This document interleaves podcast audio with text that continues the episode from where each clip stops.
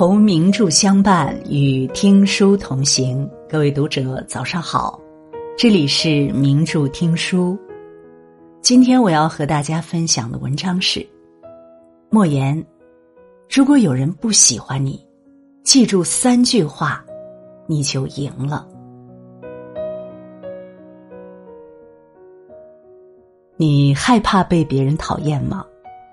有时候明明意见不同。就因为害怕对方生气，所以只好委曲求全。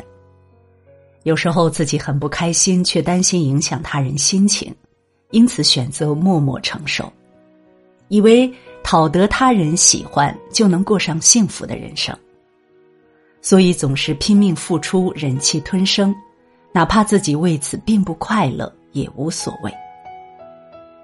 可结果呢，往往是迎合了他人。却辛苦了自己。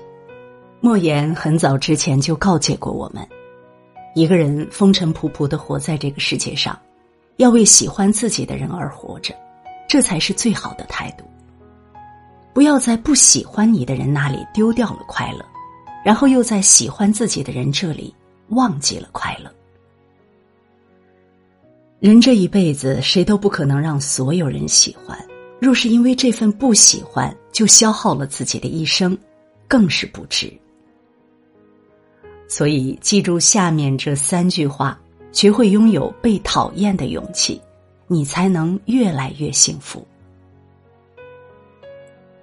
不喜欢你的人，就像是一阵风刮过，你只需要拍一拍身上的土，把他们忘掉就够了。红尘琐碎，人事纷杂。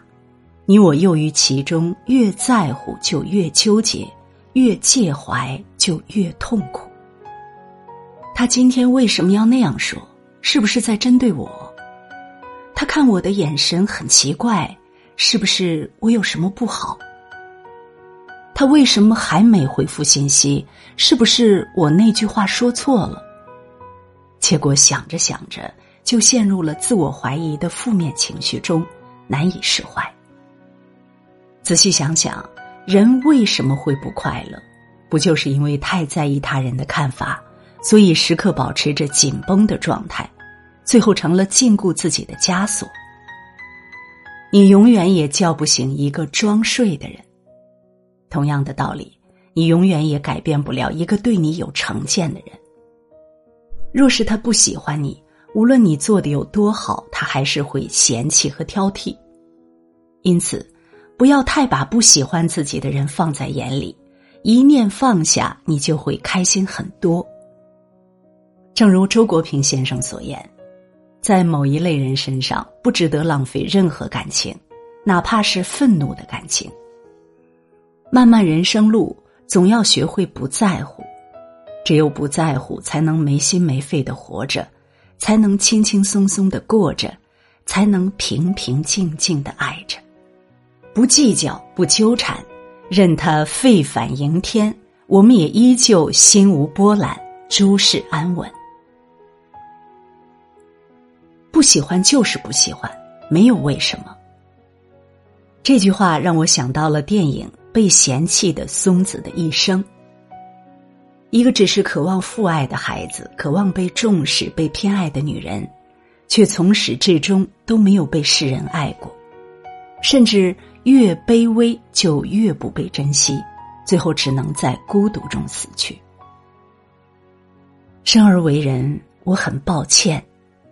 这是松子在临死前对自己说的一句话，扎心的同时，也让我明白了一个道理：在这个世界上，别人的爱与认可真的强求不得。就像网上一段话所说：“这个世界上所有的事情都可以努力。”努力就会有改变，唯独喜欢不行。它不是你一味的付出就会有回报，也不是你一厢情愿的坚持就一定会有结果，也不是你以为的真心以待一定会以心换心。不喜欢就是不喜欢，你付出再多也得不到相应的尊重与平等，倒不如畅快的活在自己的热爱里。让生命绽放它原有的生命力。当你能够放下别人的期待，就会发现，不负此生太难，不负自己就好。往后余生，不妨再勇敢一点，努力让自己舒服，才是最好的人生。我们风尘仆仆的来到这个世界上，不是为了不喜欢的人活着。人这一辈子，总会有一些时刻，特别在意别人的眼光，而不自觉的去讨好他人。但经历的多了，才明白这种讨好根本没必要。世人之用心若镜，不将不迎，应而不藏，故能胜物而不伤。做人就应该如明镜一样，对去者不送，来者也不迎，永远做真实的自己，便不会被万物所伤。画家丰子恺曾画过一幅村学校的音乐课的画作，受到了很多人的夸赞，就连大诗人泰戈尔都说，用寥寥几笔写出人物个性。可即便如此，还是有人写文章批评他。画画不要脸。丰子恺看过之后，不怒也不恼，只是灿然一笑，便置之不理了。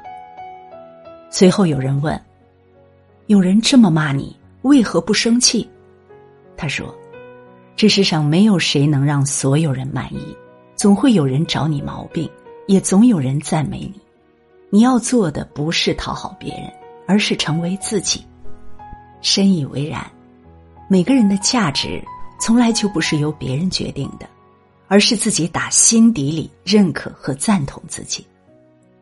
只有好好爱自己，才能成就闪闪发光的人生。所以，别管他人怎么想，多为自己考虑，多为自己着想，爱己所爱，行己所行，人生自然清风徐来，朵朵花开。最后，我把莫言写在《如何对待不喜欢你的人》中的这段话送给大家。这个世界总有你不喜欢的人，也总有人不喜欢你，这都很正常。而且，无论你有多好，也无论对方有多好，都苛求彼此不得，因为好不好是一回事，喜欢不喜欢是另一回事。